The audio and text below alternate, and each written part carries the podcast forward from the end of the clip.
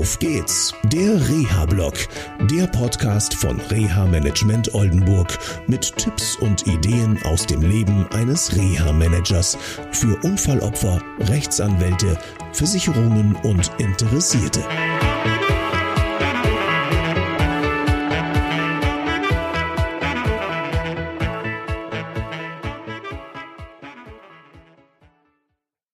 Hallo, schön, dass ihr wieder dabei seid bei einer neuen Sendung von Auf geht's, der Reha-Blog. Wie ihr wisst, beschäftigt mich das Thema Schädelhirntrauma sehr. Das liegt auch daran, dass es um Informationsverarbeitung geht auf der einen Seite und auf der anderen Seite gibt es so viele Facetten, die so ein Schädelhirntrauma mit sich bringen kann. Heute will ich euch einen Fall berichten, der, ja, sag ich mal, echt zu Schwierigkeiten bei der Teilhabe geführt hat. Der Betroffene hat ein schweres Schädelhirntrauma erlitten, das Gott sei Dank nicht gravierende Folgen hinterlassen hat. Also er hat keine Probleme mit dem Merken, mit dem Gedächtnis und auch nicht mit den Exekutivfunktionen. Die Exekutivfunktionen, das sind zum Beispiel etwas zu planen, etwas zu entscheiden und so weiter. Und letztendlich hat er doch neuropsychologische Testungen, also wirklich Mehrzahl machen müssen.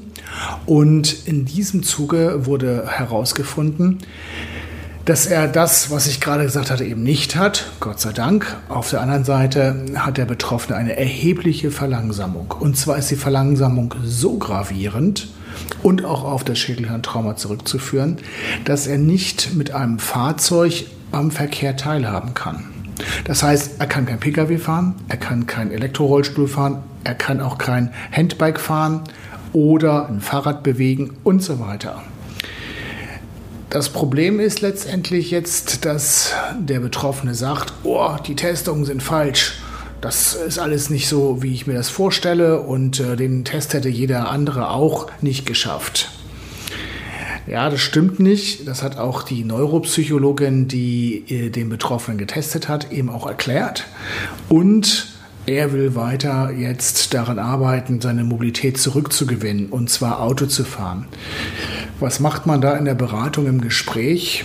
Die Neuropsychologin und ich haben mit dem Betroffenen ein Gespräch geführt. Wir haben darauf hingewiesen, wo die Probleme sind. Wir haben das auch dokumentiert, denn fehlende Mobilität heißt Schwierigkeiten, die Teilhabe auch zu gestalten. Der Betroffene selber nimmt nicht mal die Ratschläge der Familie und des eigenen Anwalts an. Und so blieb mir letztendlich nichts anderes übrig, als mit Rechtsanwalt und der Versicherung zu ähm, klären und abzusprechen, letztendlich das Reha-Management erstmal zum Ruhen zu bringen. Und natürlich haben wir darauf hingewiesen, welche Probleme es beim Führen von Fahrzeugen im Straßenverkehr gibt. Wie der Fall weitergeht, weiß ich nicht. Ich bin super gespannt. Natürlich hat dieses Ergebnis auch, sage ich mal, nicht so positive Auswirkungen auf das Beratungsverhältnis gehabt. Aber das ist ja auch eine meiner Aufgaben. Ich kann nicht mit dem Honigquast rumlaufen und sagen, es wird alles toll, wenn es nicht toll ist und wenn es zu großen Problemen führt. Also, das erstmal von mir hier aus dem Auf geht's der Reha-Blog. Ich wünsche euch noch eine schöne Zeit. Bis zur nächsten Sendung. Tschüss. Das war eine Folge von Auf geht's, der Reha-Blog. Eine Produktion von Reha Management Oldenburg. Weitere Informationen über uns finden Sie im Internet unter www.der-rehablog.de.